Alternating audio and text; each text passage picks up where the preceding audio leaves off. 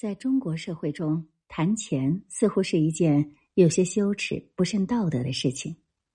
比如，士农工商，商的地位是最低的。如王威老师所说，我们在中国很少见到商业史，更不用说是金融史了。然而，从金融的角度看历史，我们总能看到一些犀利的洞见。比如说，古代社会的中国。真的一直在闭关锁国吗？鸦片战争的爆发，其根源究竟在哪儿？这一切啊，都在金融的故事之中。感谢守候，这里是宁小宁读历史，我是主播宁小宁。今天我们来关注鸦片战争的祸根在哪儿。文章来源《知鸦通识》，撰文王威。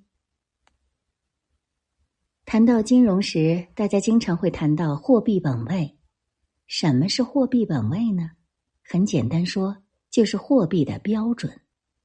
那么，在中国最长时间使用的货币是银。在距今大概一百五十年前，中国货币的本位都是银本位。那为什么会形成银本位呢？这就要从两方面来说了。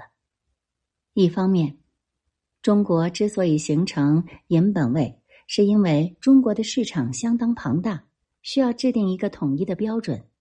如果不统一，广西用银，北京用金，东北用铜，那大家就很难交易了。所以在任何一个社会，政府控制自己政权的第一步，就是要拿下银行，管理银行。现代社会如此，古代社会也不例外。在古代，一旦新帝登基，首先要做的就是用自己的名字和年号来发行货币。而另一方面呢，我们都知道中国是个贫银国家，相对来说呢，银并不多。那为什么还要把银作为本位呢？这就要说到早期中国社会的情形了。当时的中国属于农业经济，而且并不是契约社会。彼此的经济发展依靠的是国家统一安排，这样既有好处也有坏处。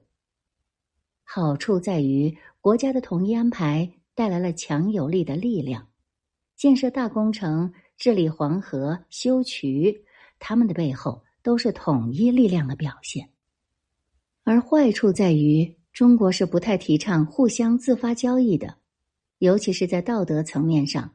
正所谓君子不言钱，所以中国事实上货币经济的含量是很低的，也可以说整个货币化程度非常低。这样的经济情形是存在一定隐患的。自宋以后，整个中国经济开始发展起来，特别是南方交易越来越大，而到了明朝，各地的经济发展出现了严重缺乏货币的情形。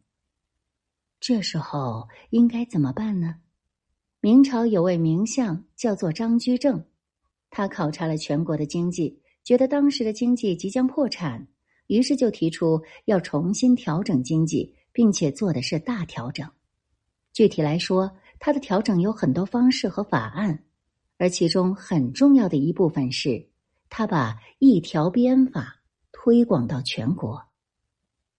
简单来说呢。这里就涉及到了三件事：第一，重新丈量国家土地，因为过去历史上五胡乱中华，豪强互相歼灭，由于土地要交税，所以他们瞒报土地数亿亩，而政府却并不能够准确查询。到了明朝，中国的管理机制已经变得很强大了，于是全国开始普查土地、丈量土地了。第二，统一赋税。各地官员不能上报各地的税，这样会给官员很多贪污腐败的机会。第三，也是最核心的，统一交银。以往呢，大家交税上交的各种各样，有谷子、大米、布，甚至有人因为没有钱选择交徭役。那么明朝就说了，这样不行，把所有征税统一改为交银。这样也就导致了银价上升，恰恰此时，世界上开发了大银矿，拉美、日本还有欧洲的银源源不断的跑入中国，甚至因为中国银价之高，欧洲教堂银器都有被融化拿来中国卖钱的。这之后，中国就积累了全世界大量的银子，这才形成了中国的银本位。而在这样的历史变迁当中，我们可以发现什么呢？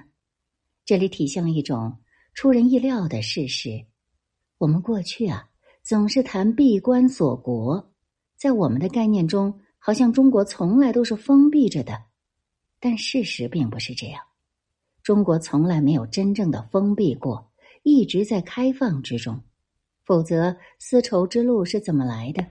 茶叶、瓷器的流通又该怎么解释呢？尤其是作为全世界最大宗产品的白银，它体现了中国始终在与全世界沟通的情形。所以，从中国银本位的形成之中呢，我们至少能发现两点内容：第一，中国的银本位形式体现了中国在全世界格局下始终生存的情况；第二点，我们要注意到中国的银本位。实际上推动了整个中国经济的统一和整合。在银本位之前，因为国家没有统一的交税方式，也没有统一的工具，所以大家都是散兵游勇，各自为战。而这以后呢，整个经济开始统一了。但是值得注意的是，中国银本位虽然正面推动了中国的经济发展，但另一面也带来了负面的影响。那就是全世界的白银都跑中国来了，这就形成了大量的外汇储备。可是世界各国的贸易需要平衡，白银都进入了中国，那么你应该在外边买些什么东西消费出去呢？这是一个很重要的问题。然而，由于当时的政府觉得自己是天朝无所不有。不需要买国外的东西，所以国家并没有去购买什么。民间购买毕竟有限，所以就出现了大量累积的白银。这该怎么办呢？于是各国开始想主意了。比如英国做刀叉的人就设想说：中国人都是用筷子，如果每个人买一副刀叉，那得赚多少钱呢？所以，英国就开始大量做刀叉，准备卖到中国来。结果，中国并没有人买。